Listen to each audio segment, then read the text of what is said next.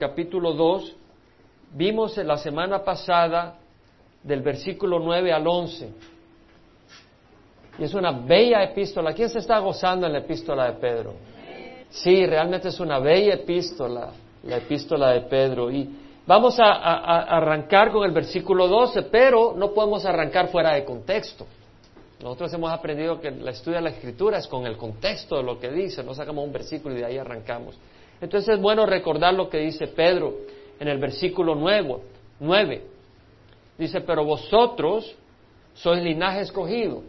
Es decir, linaje, un pueblo, una tribu, un clan, un grupo de personas que tienen un, un padre común y nosotros somos un linaje escogido. ¿Cuál es nuestro padre común? Dios. Por eso somos un pueblo escogido, ¿verdad? Somos elegidos por Dios pero tenemos un Padre común. Entonces somos linaje escogido. ¿Qué más dice? Real sacerdocio, o sea, somos sacerdotes, tenemos acceso a Dios, pero somos reales, es decir, real no, no solo verdaderamente, sino de un rey. Nuestro, nuestro Dios, nuestro Padre es un rey, nuestro papá es rey. Entonces somos sacerdotes, pero somos príncipes porque somos hijos del rey. Entonces somos real sacerdocio, somos nación santa. Es decir, no solo somos un pueblo, pero somos una nación, somos gobernados, ¿verdad? Por un gobernador que es nuestro Dios.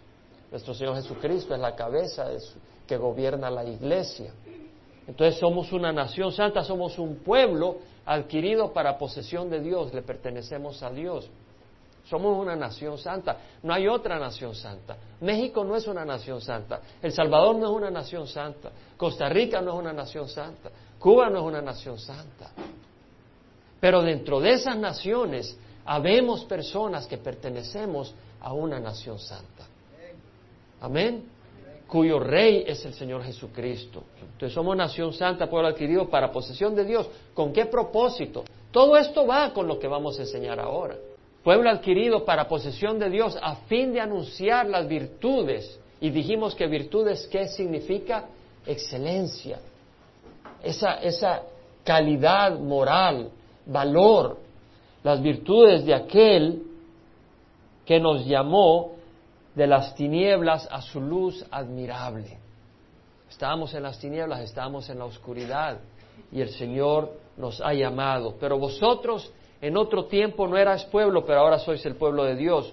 No habías recibido misericordia, pero habéis recibido misericordia. Entonces, nosotros cuando dice sois linaje escogido, real sacerdocio, hace un contraste con aquellos que han rechazado a Jesucristo. Esa es la diferencia. Si tú vas al capítulo 2, eh, eh, versículo 6, 5 dice, vosotros como piedras escogidas, sed edificados en casa espiritual para un sacerdocio santo, para ofrecer sacrificios aceptables espirituales aceptables a Dios eh, por medio de Jesucristo. Entonces, vamos a ser edificados como casa espiritual, somos una casa espiritual, un templo y somos sacerdotes santos para ofrecer sacrificios espirituales. Si hablamos cuáles eran esos sacrificios, nuestro cuerpo, le entregamos al Señor nuestro cuerpo para hacer su voluntad, nuestra obediencia, la confesión de nuestros pecados al Señor, el fruto de alabanza de nuestros labios, fruto de acción de gracias, nuestro amor a otros es un sacrificio, las ofrendas que damos es un sacrificio. Entonces hemos visto que hemos sido llamados para ofrecer sacrificios aceptables a Dios por medio de Jesucristo. Entonces, siendo ese pueblo santo, siendo esa nación santa, nuestro propósito es anunciar las virtudes del que nos llamó de las tinieblas a su luz admirable. Como un sacerdocio santo ofrecemos sacrificios y como un sacerdocio santo anunciamos, proclamamos las virtudes, pero no solo de palabra, sino que también con nuestras vidas. Y eso es lo que empieza a desarrollar Pedro en el versículo 11. Es decir, tenemos un llamado a anunciar las virtudes de aquel que nos llamó de las tinieblas a su luz admirable, a proclamar esas excelencias morales de carácter de pensamiento, de acción, de sentimiento. Dios nos llama a mostrar esas excelencias. Entonces en el versículo 11, Pedro dice, amados, os ruego como a extranjeros y peregrinos, que os abstengáis de las pasiones carnales que combaten contra el alma. Entonces vemos que en el versículo 11, y estudiamos bastante esto el domingo pasado, em, empieza a hablar de la actitud, de las virtudes que debemos demostrar. Una, una manera, una, un, un tipo de carácter que no es esclavo de las pasiones carnales. Dice, no, no absteneos de las pasiones carnales que combaten contra el alma. La palabra que usa ahí Pedro es de hacer guerra.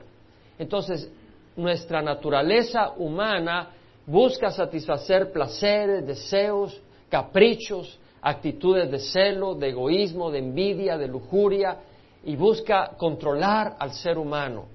Pero dice Pedro, no, no hagas eso, absteneos de las pasiones carnales que combaten contra el alma. Eso es lo que nos está diciendo Pedro. No seas esclavo de ellas. Luego dice en el versículo 12, y aquí ya arrancamos, mantened entre los gentiles una conducta irreprochable, a fin de que en aquello que os calumnian como malhechores, ellos por razón de vuestras buenas obras, al considerarlas, glorifiquen a Dios en el día de la visitación. Y vamos a escudriñar lo que quiere decir esto. Pedro está diciendo mantener, mostrar entre los gentiles, es decir, entre aquellos que no tienen a Jesucristo, una conducta irreprochable. Bueno, irreprochable en, en, otras traducciones, en la New King James Version dice honrable. En la New American Standard Version en inglés dice excelente. Entonces nos está diciendo mantener entre los gentiles una conducta excelente. La palabra griega es carlos, calos, es la palabra griega y quiere decir bella, excelente, hermosa, escogida, preciosa, apropiada, recomendable, admirable, buena, genuina, aprobada, digna de alabanza, noble. Nos está diciendo Pedro, mantener entre los gentiles una conducta hermosa, Mantener entre los gentiles una conducta excelente. Mantener entre los gentiles una conducta escogida. Mantener entre los gentiles una conducta apropiada. Mantener entre los gentiles una conducta recomendable. Mantener entre los gentiles una conducta admirable. Mantener entre los gentiles una conducta buena. Mantener entre los gentiles una conducta genuina. Mantener entre los gentiles una conducta aprobada mantener entre los gentiles una manera de ser, una manera de actuar digna de alabanza, mantener entre los gentiles una conducta noble. Amén. Eso es lo que nos está diciendo Pedro. Mantener entre los gentiles una conducta excelente a fin de que en aquello que os calumnian como malhechores, ellos, por razón de vuestras buenas obras, al considerarlas, glorifiquen a Dios en el día de la visitación. Al mantener esa conducta, estamos declarando las virtudes de aquel que nos llamó de, las tinieblas a su luz admirable, al tener una conducta excelente, una conducta noble. ¿Por qué? Porque el mundo no es así. Y nosotros somos extranjeros y peregrinos. Y una persona extranjera es una persona que pertenece a otro gobierno. ¿Y cuál es nuestro gobierno? El celestial. Jesucristo dijo, mi reino no es de este mundo, sino yo hubiera enviado tantos ángeles y hubiera me hubieran librado. Nuestro reino es celestial. Entonces somos extranjeros. Y como extranjeros tenemos un lenguaje distinto. No se trata de inglés o español, sino que nuestras palabras deben ser distintas. También como extranjeros tenemos una costumbre de alimento distinto.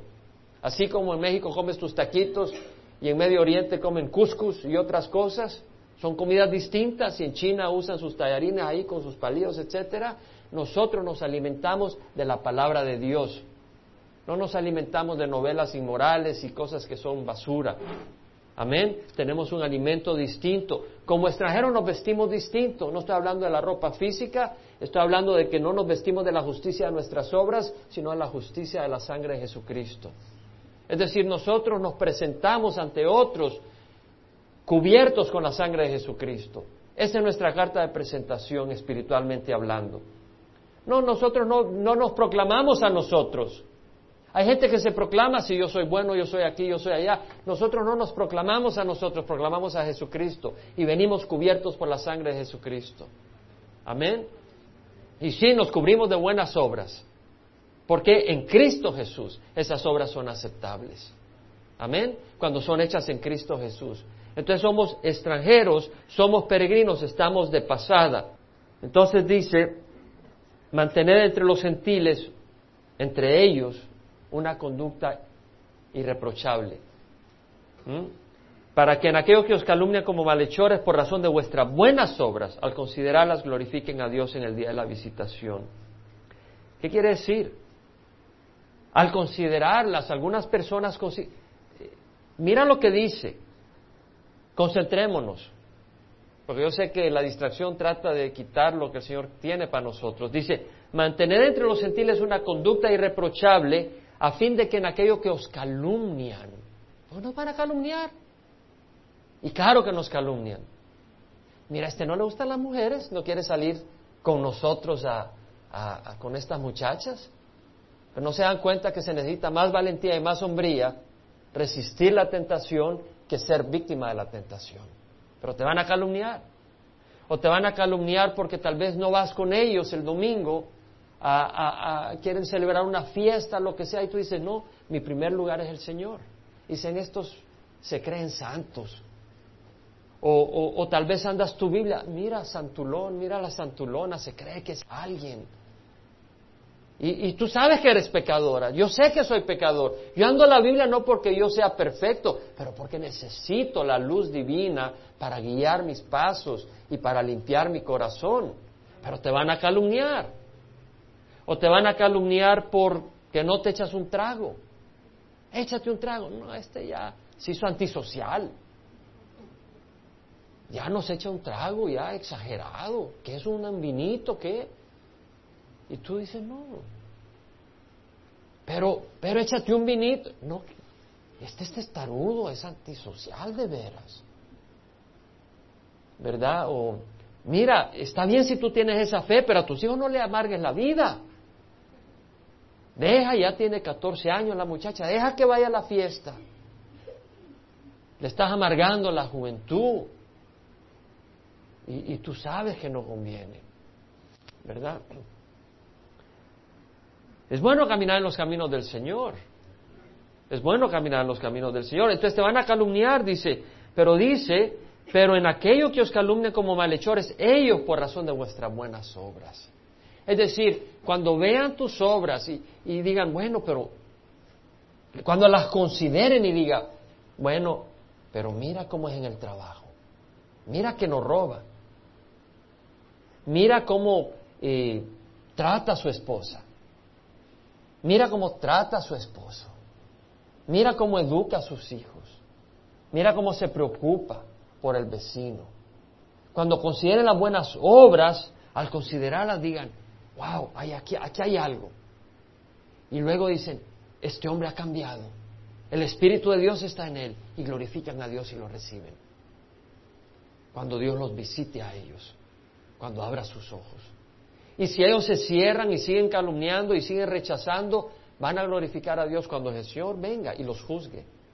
Porque ahí toda mentira va a fluir para afuera y van a reconocer que Dios les envió testigos y tus obras buenas eran testimonio de que había que arrepentirse y seguir al Dios viviente. Y van a glorificar a Dios, pero va a ser demasiado tarde. Es como Acán. En codicia quiso agarrar un poco de, de oro y mantos, etcétera, cuando tuvieron la, cuando entraron a la tierra prometida. Y eh, lo escondió y vino la maldición de Dios. Porque después de vencer Jericó, pues fue ahí donde él sacó esos tesoros, pero ya después cuando iban a pelear contra el siguiente enemigo, eh, no les fue bien. Y, al final Dios revela que son ellos. Y dice, glorifica a Dios. Le dice Josué, y glorificó a Dios, pero se hundió y se destruyó y los apedrearon, quemaron todo. Entonces vemos, ah, vemos pues de que van a glorificar a Dios, ya sea en este mundo o cuando el Señor venga y los juzgue.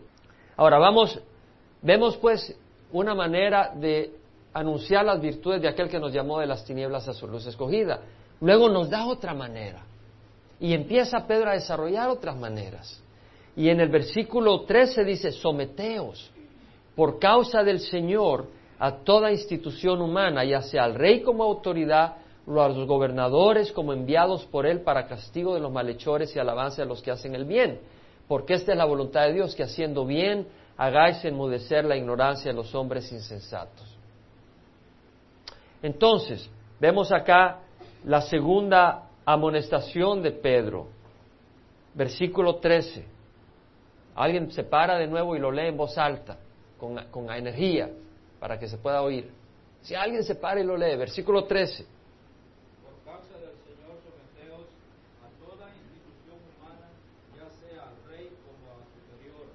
y lee el 14.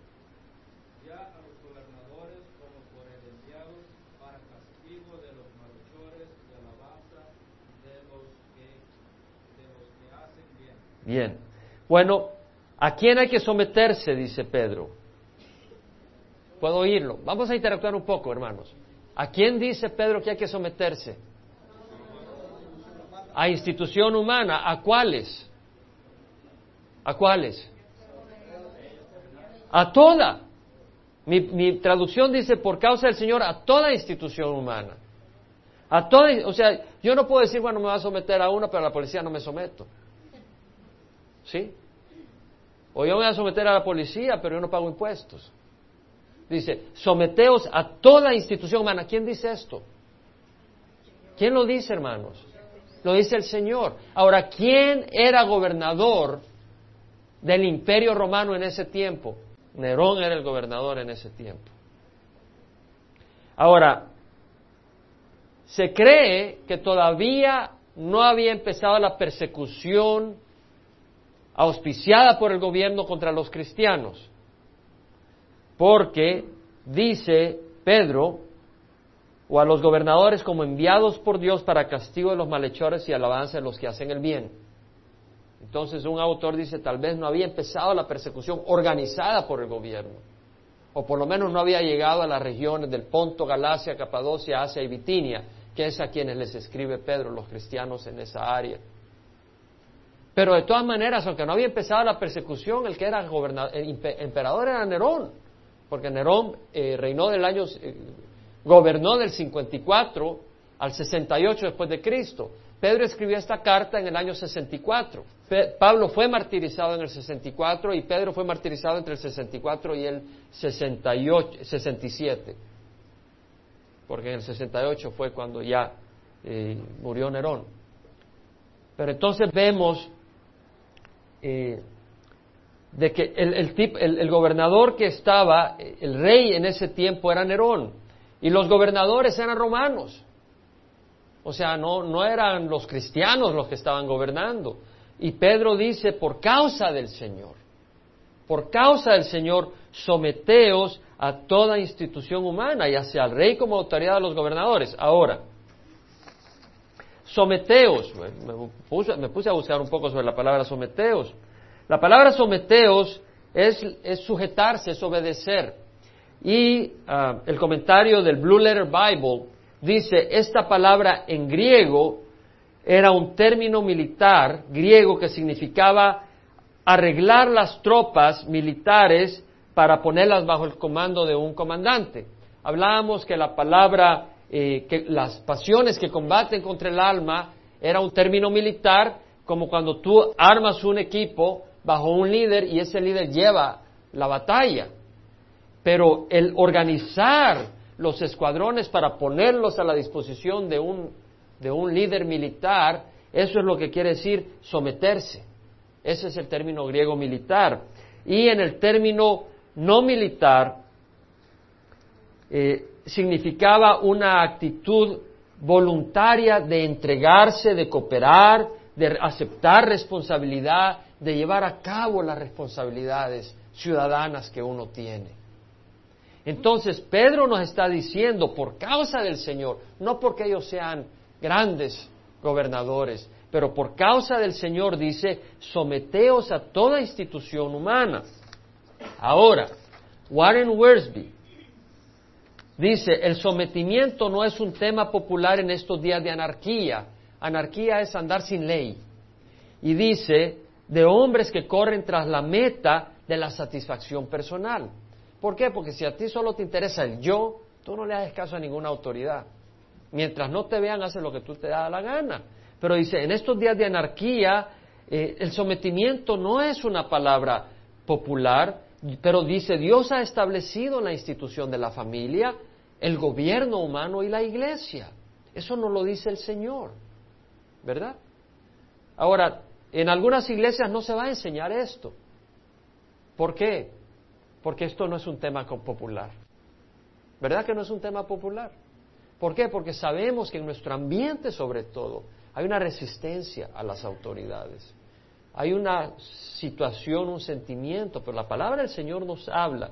El, hermano Robertson McQuilkin dice, las, las autoridades humanas han sido ordenadas por Dios. La obediencia a las autoridades humanas no es opcional. Por otro lado, ninguna autoridad humana es absoluta, porque toda autoridad humana está, tiene que, va a ser un día juzgada por Dios. Y cada persona tendrá que dar cuenta tarde o temprano a la autoridad que está sobre todas las autoridades. Entonces, los gobernantes, los alcaldes, los policías, los jueces, todos ellos un día van a tener que dar cuenta ante el juez de jueces, ante el gobernador de gobernadores. Pero luego dice McQuilkin, lo genuino de nuestra obediencia a Dios se prueba muchas veces en la autoridad humana. Porque ¿quién nos manda a someternos a la autoridad humana? ¿Quién nos manda a hacer eso? Entonces, cuando nosotros nos sometemos a la autoridad humana porque obedecemos a Dios, ¿a quién nos estamos sometiendo? Cuando nosotros rebelamos contra la autoridad humana, ¿contra quién nos estamos rebelando? Contra Dios. Eso es lo que nos dice la palabra. Entonces dice, la autoridad humana no ha sido dada por Dios, dice Robertson McQuilkin, simplemente para asegurarse que se cumplan los diez mandamientos o para dar consejo benevolente. La autoridad humana ha sido establecida para dar leyes y enforzarlas. Es decir, si no hubieran leyes de tránsito, sería difícil, ¿no? Eh, se necesita orden, se necesitan leyes. Si no se pagara impuestos, tendríamos problema, porque eh, hay seguridad que se paga con estos impuestos. Hay infraestructura, calles, servicios que se pagan con estos impuestos. Ahora, no todo mundo ejerce su autoridad con justicia, sabiduría y amor. Un día ellos van a ser juzgados, pero eso no nos libra a nosotros de obedecer la autoridad. Ahora, si una autoridad está actuando mal, podemos usar los medios bíblicos para tratar de cambiarla, pero no los medios que no son bíblicos. Amén. Eso es lo que dice la palabra del Señor. ¿Qué hicieron los apóstoles ante la autoridad romana? ¿Predicaron contra las autoridades? No. ¿Por qué? Porque el reino nuestro es el reino de, Dios. No, cuando cuando eh, golpearon a Pedro y a Juan, no fueron a hacer una demostración contra las autoridades. ¿Me explico? No fue a hacer una demostración política contra las autoridades. Ellos simple y sencillamente sirvieron a Dios y mostraron humildad, pero poder. Pero no en el poder de otra manera, sino en el poder espiritual. Quiere decir que no podemos usar los canales legales para obtener derechos, sí. Podemos usar los canales legales para obtener derechos. Pero no quiere decir que vamos a buscar establecer el reino de los cielos y la justicia a través de canales legales. Es a través del Espíritu Santo y Dios. Amén, hermanos. En Juan, Juan versículo, capítulo 19, acompáñame Juan capítulo 19. Y aquí estamos tratando un tema delicado, pero es un tema importante. Juan capítulo 19, versículo 7 es cuando Jesús es llevado a la crucifixión. Y los judíos en el versículo 7 le respondieron a Pilatos, nosotros tenemos una ley y según esa ley él debe morir porque pretendió ser el Hijo de Dios. Entonces Pilato cuando oyó estas palabras se atemorizó aún más porque dijo, dijeron que él pretendió ser hijo de Dios. Entonces Pilato dijo, wow, este es, es hijo de los dioses y tuvo miedo. Entonces entró de nuevo al pretorio y dijo a Jesús, ¿de dónde eres tú? Pero Jesús no le dio respuesta. Vemos que entonces, cuando Jesús no le da respuesta, él se ofende. Y le dice, ¿cómo es que no me hablas? Yo tengo autoridad para librarte, yo tengo autoridad para crucificarte. Mira lo que le contestó Jesús. Ninguna autoridad tendría sobre mí si no te hubiera sido dada de arriba. Por eso el que me entregó a ti tiene mayor pecado. ¿De dónde recibió la autoridad de Pilato para crucificar a Jesús? ¿Era Pilato un buen juez? ¿Era judío? ¿Era creyente? No. Y Dios dice, tú recibiste autoridad. Todos los que están gobernando han recibido autoridad. ¿Y quién les ha dado esa autoridad? Aunque no te guste. Dios tiene su plan y su propósito.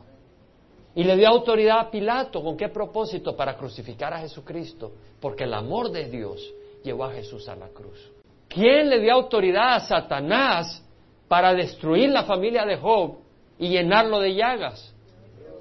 Satanás no pudo hacer nada sin primero pedirle permiso a Dios. Entonces, ¿quién le ha dado autoridad a un gobernador para hacerte la vida imposible? Dios. Y tenemos que clamar a Dios. Tenemos que buscar la ayuda de Dios. Tenemos que encomendarnos al Señor, como el Señor se encomendó. Vamos a Romanos 13. ¿Estamos aprendiendo algo acá o no? Porque aquí no tenemos oídos que nos pican para oír las cosas que queremos oír. Amén. Pablo lo dijo. Predicad la palabra, insistir a tiempo y fuera de tiempo, porque vendrán tiempo cuando no soportarán la sana doctrina sino que teniendo comezón de oídos acumularán maestros conforme a sus propios deseos y apartarán sus oídos de la verdad y se volverán a mitos. Pero a nosotros no nos interesa mitos ni cosas que nos distraen, sino que de acuerdo a la palabra de Dios estudiamos la palabra de Dios en forma sistemática de Génesis Apocalipsis. Y cuando vemos una área que no nos gusta, tal vez no le vamos a dar la vuelta y la vamos a ignorar. Si yo hago eso, yo no sería un fiel pastor del Señor y siervo de ustedes. Amén. Entonces veamos qué dice el capítulo 13 de Romanos, versículo 1. Vamos a leerlo. Todos lo tenemos. Dice, sométase toda persona a las autoridades que gobiernan, porque no hay autoridad sino de Dios, y las que existen por Dios son constituidas.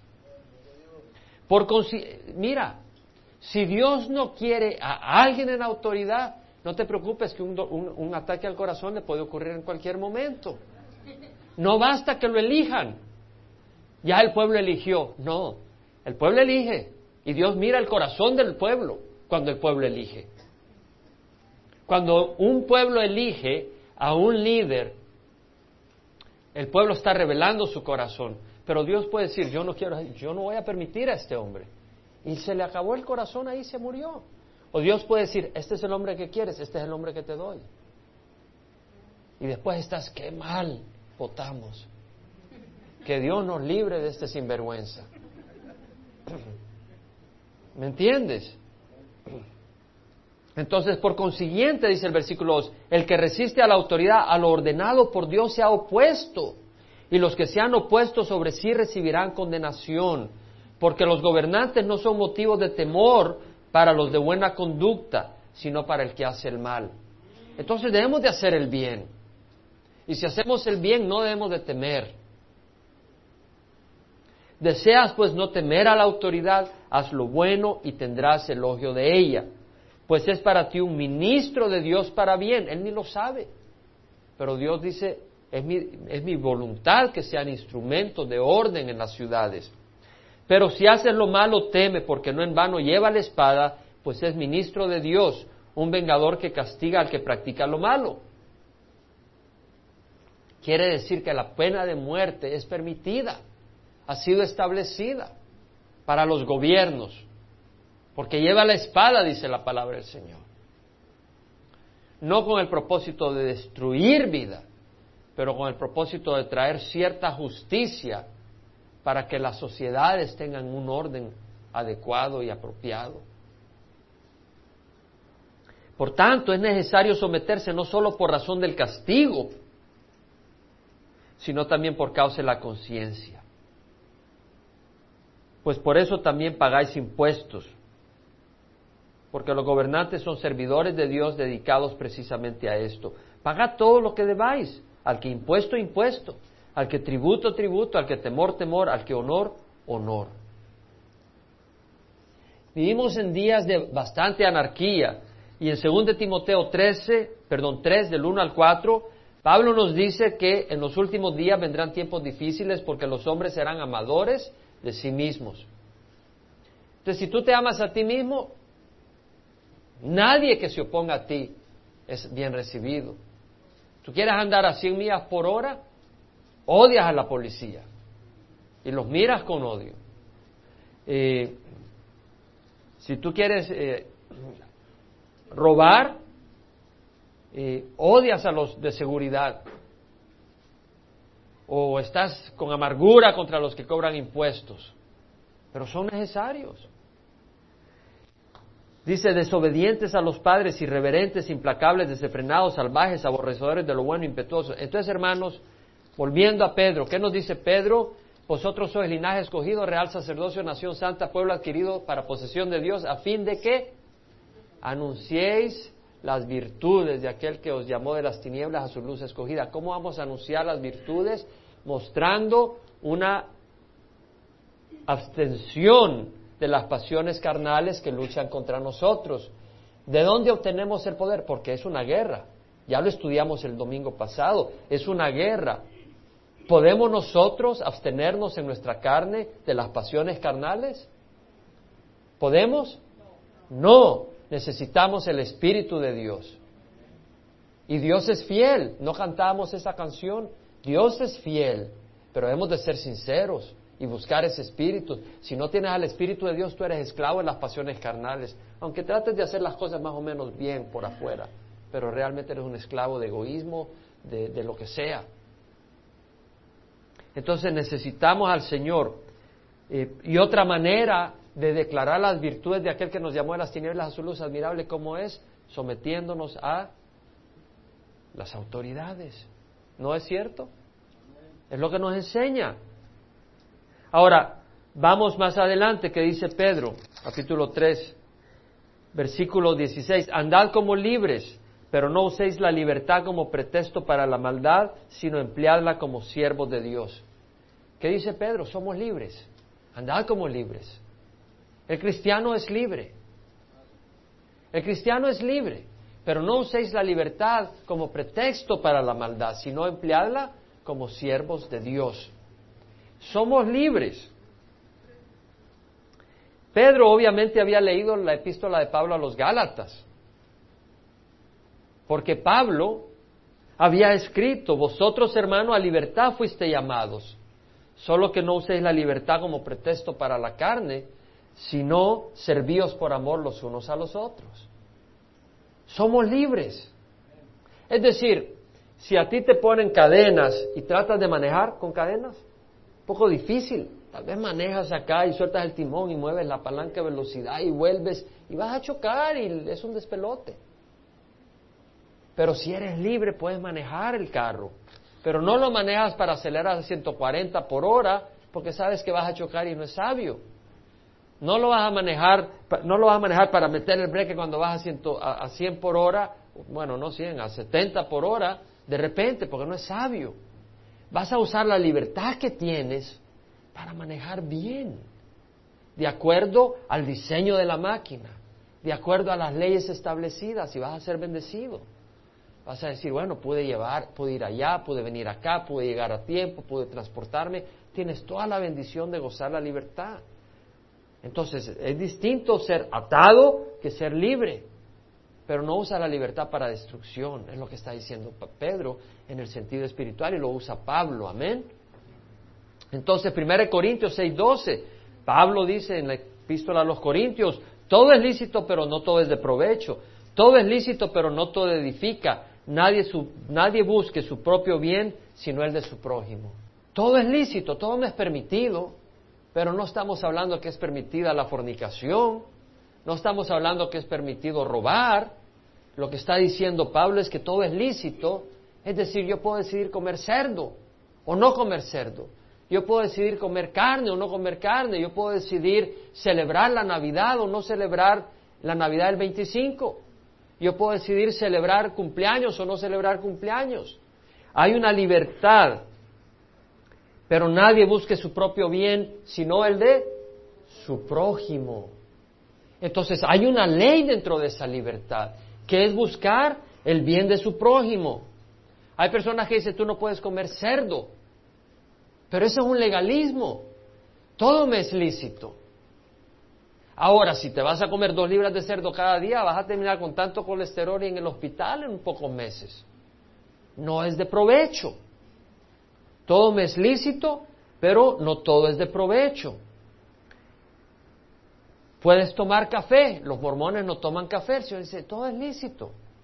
Una tacita de café, ahora si te tomas 10 tazas de café vas a estar así con tanta cafeína y no es saludable. Pero lo peor son las cosas que son contaminación espiritual, ¿verdad? Hay que tener un balance. Todo es lícito, en algunos lugares las mujeres no se pueden vestir de pantalón, se tienen que vestir de falda y hasta, hasta los tobillos. Ahora, si tú vas de misionero a un lugar donde todas las mujeres se visten de faldas a los tobillos, no vayas de short. Aunque tú tengas libertad de ir de short, no vayas de short porque debes de buscar ser un griego para el griego, un judío para el judío, para llevarles el Evangelio y la buena nueva.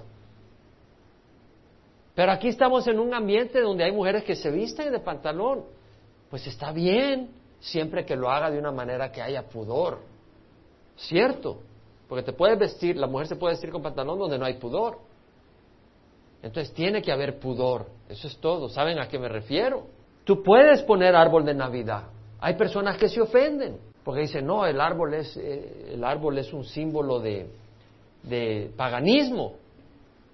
Pero el árbol fue creado por Dios. Tal vez algunos lo usaron para una ley pagana, para una actividad pagana, pero tú puedes cortar un árbol y los niños se alegran y se gozan porque es un árbol y le pones unos foquitos y se ilumina y los niños no tienen ninguna idea de paganismo, solo se alegran porque el árbol no es malo. El árbol no, no está poseído por un demonio. El árbol ha sido hecho por Dios. Tú le puedes poner lucecitas y celebrar la vida y el nacimiento de Jesús el 25, aunque Él no nació el 25 de diciembre. Pero lo puedes hacer. Ahora tú dices, bueno, pero en algún tiempo, en el 25, hubo una celebración pagana y yo no lo quiero hacer. No lo hagas, pues, si a ti te ofende, no lo hagas. Y, yo no te voy a, yo no me voy a enojar contigo si tú no lo haces, pero no me juzgues a mí si yo lo celebro el 25, porque soy libre. Versículo 17. Honrad a todos, amad a los hermanos, temed a Dios, honrad al Rey. ¿A quién dice la palabra que debemos de honrar? Empecemos. ¿Honrar a quién? ¿Quiénes son todos? ¿Todos? Ahora, primero debemos de honrar a Dios. Amén. Estoy hablando en serio. Debemos de honrar a Dios. ¿Lo honramos? No, hermano, yo voy a la iglesia. Un momento. Estamos honrando a Dios en nuestras vidas. Primera Timoteo 1.17 dice, por tanto, al Rey eterno, inmortal, invisible, único Dios, a Él sea honor y gloria por los siglos de los siglos. Amén. ¿A quién se le merece honor? A Dios. Debemos de honrar a Dios. Una manera de honrar a Dios, Salmo 50, 23. El que me ofrece sacrificio de acción de gracias, me honra y al que ordena sus caminos le haré ver la salvación de Dios. ¿Quién me honra? dice Dios. El que me ofrece qué sacrificio? De acción de gracias. Ve al Salmo 50, 23, apréndetelo. ¿Quieres honrar a Dios? Dale gracias. ¿Qué quiere decir honrar? Estimar, apreciar, valorar, darle valor. ¿Vale Dios? La piedra que desecharon los constructores, los constructores, esta en piedra angular se ha convertido. Esta piedra, para nosotros los que creemos, es una roca preciosa. Una roca escogida, dice el Señor.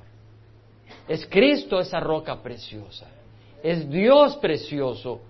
Lo estimas. Vale Dios para ti. Muéstrale honor. ¿Cómo? Con acción de gracias. Es decir, tomemos el tiempo para decir, Dios mío, gracias por este día tan hermoso. Gracias Señor, estimo tu bondad, estimo tu misericordia. Gracias Dios por darme salud.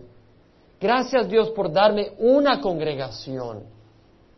Gracias Dios por darnos un lugar donde puedo ir a alabar a Dios y escuchar tu palabra. Gracias por darme hermanos y hermanas donde nos podemos animar y apoyar unos a otros. Gracias por darme la oportunidad de servirte. Gracias por Jesucristo que puedo venir a ti y levantar alabanza y adoración. Salmo 56, 10 al 11. En Dios cuya palabra alabo, en Jehová cuya palabra honro, en Dios he confiado, no temeré qué puede hacerme el hombre. Una manera de honrar a Dios es honrar su palabra. Apreciar, estimar su palabra. Si a ti la palabra de Dios no te importa, ¿estás honrando a Dios? No, yo te, voy, yo te voy a honrar a ti, pero tú me dices cualquier cosa y no me importa. Eso no es honrar a una persona. Honremos su palabra, apreciemos su palabra, estimemos su palabra, hablemos de su palabra con respeto, con agradecimiento a Dios.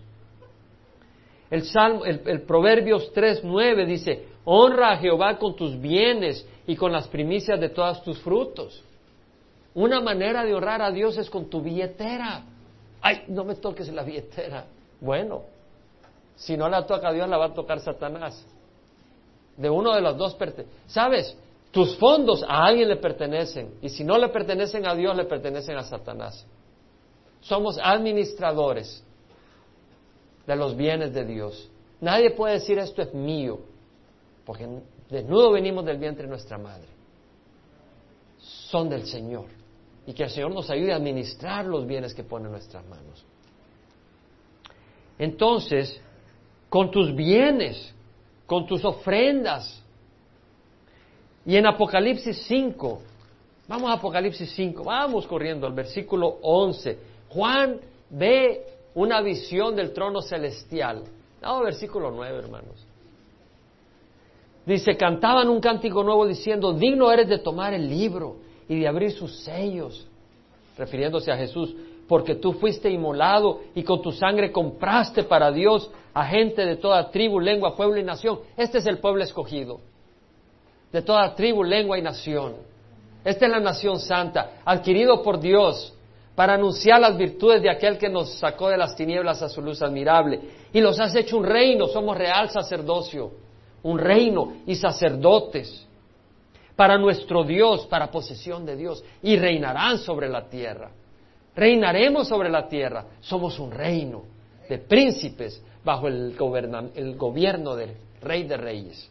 Y miré y oí la voz de muchos ángeles alrededor del trono y de los seres vivientes y de los ancianos, y el número de ellos eran miríadas de miríadas y millares de millares, millones de ángeles rodeando el trono, que decían a gran voz, el cordero que fue inmolado, digno es de recibir el poder. Es decir, Él merece ejercer el poder las riquezas, Él es digno, Él es digno de disfrutar las riquezas. La sabiduría, Él es digno de ejercer sabiduría. La fortaleza, el honor, la gloria y la alabanza. ¿Quién es digno de honor? El Cordero. Y a toda cosa creada que está en el cielo, sobre la tierra, debajo de la tierra y en el mar. O sea, toda criatura y a todas las cosas que en ellos hay, oí decir al que está sentado en el trono y al Cordero sea la alabanza la honra, la gloria y el dominio por los siglos de los siglos. Y los cuatro seres vivientes decían, amén. Amén quiere decir, así sea. Es un hecho. Y los ancianos se postraron y adoraron. ¿Quién merece la honra? ¿Y con quién la recibe? Con Dios. Amén. El Cordero de Dios recibe la honra con Dios, hermanos. Lee. Versículo 13. Al que está sentado en el trono y al Cordero. Los testigos de Jehová han fallado grandemente. Jesús recibe la honra junto con el Padre. Al que está sentado. Eh, los mormones han fallado grandemente al pensar que Jesús es hermano del diablo. Están, equivocados al pensar que vamos a ser como dioses. Están confundidos. Hay uno que va a recibir toda la honra y toda la gloria. Es Jesucristo y el Padre, juntos. Al que está sentado en el trono y al Cordero sea la alabanza, la honra, la gloria y el dominio, el reino por los siglos de los siglos y los cuatro. Jesús no San Pedro, no San Juan, no María.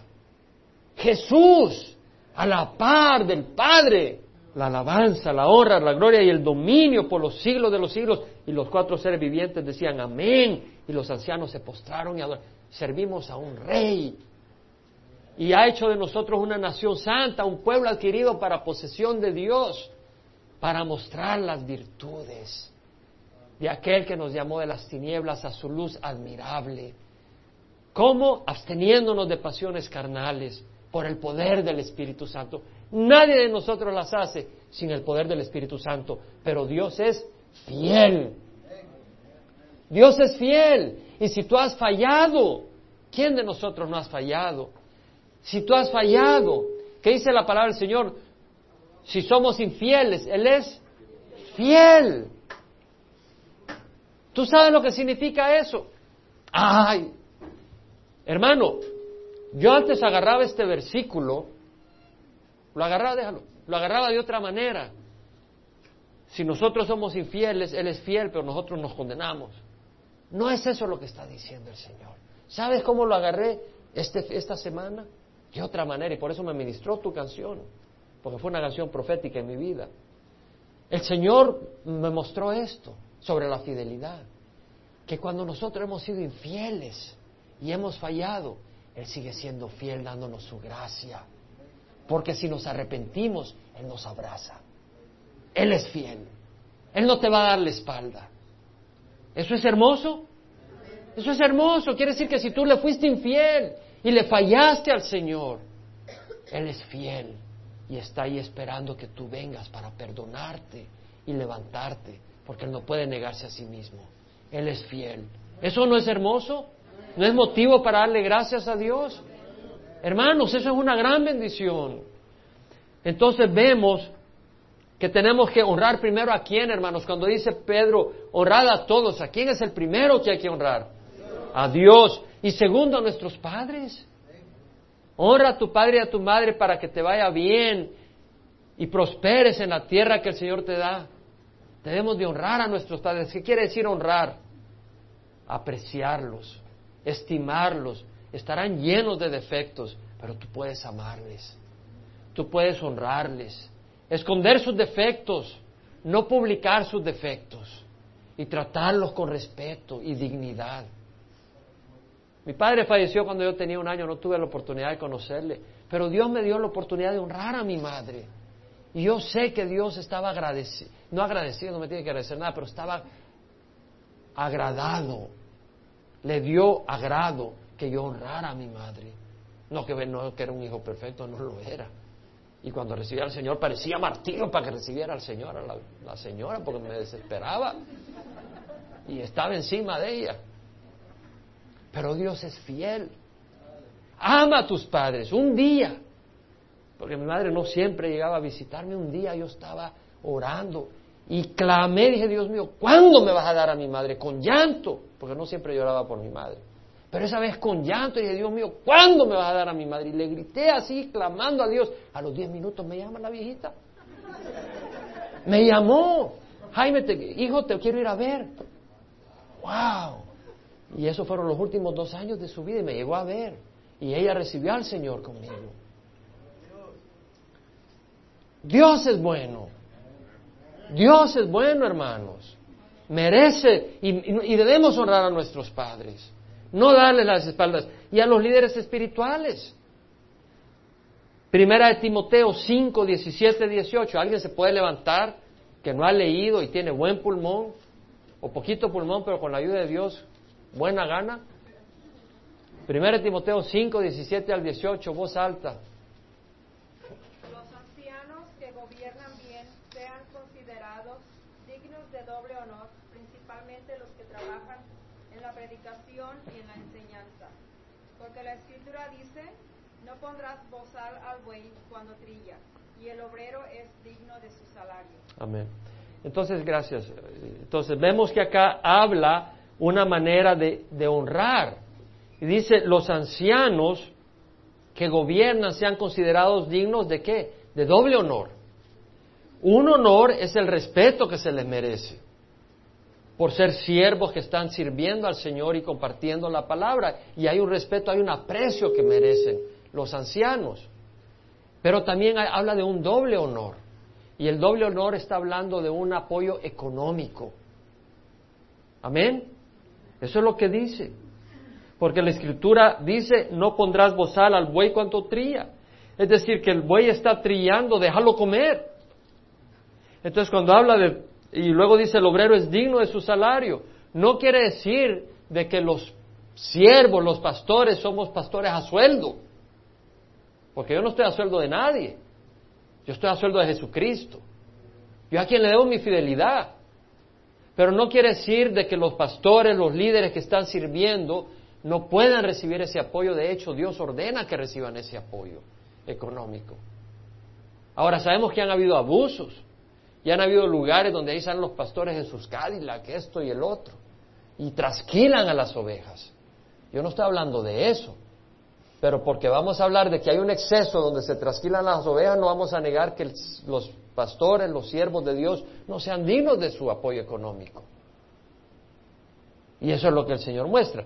También tenemos que orar a quienes, hermanos, a las esposas. Primera de Pedro 3:7.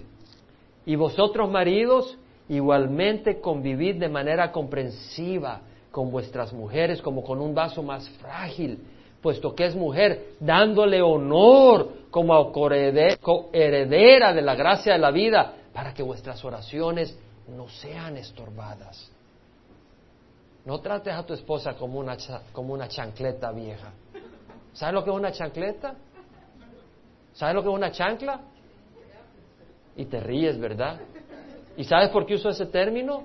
Porque nosotros podemos cuidar, tratar a nuestras esposas así. Y Dios dice, no es así como hemos de tratar a nuestras esposas. Debemos de tratarlas con respeto. Debemos de tratarlas con amor, con ternura. El Señor nos, nos exhorta. ¿A quién más debemos de tratar con respeto? A los hermanos. Romanos 12:10. Sed afectuosos unos a otros con amor fraternal con honra, daos preferencias unos a otros. Honrémonos. Es decir, estima a los hermanos. Dales preferencia, trátalos con honra. Entonces dice, honrad a todos, honrad a Dios, honrad a tus padres, honrad a tus líderes espirituales, honrad a tus hermanos, honrad al rey. Porque lo dice, primera de Pedro, honrad a todos y al final dice, honrad al rey. Al presidente, al gobernador, al alcalde, honralo.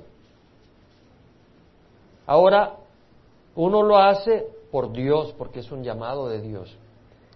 Ahora, debemos de honrar a todos. Y la razón, ahora, bueno, vamos a tener cuidado los motivos, porque Puedes, puedes honrar al jefe en el trabajo porque ¿cómo está don Julián? ¿Cómo ha estado? Y, "Ay, don Julián, buena pero Lo que quieres es que te suba, el, el- el- te suba la hora.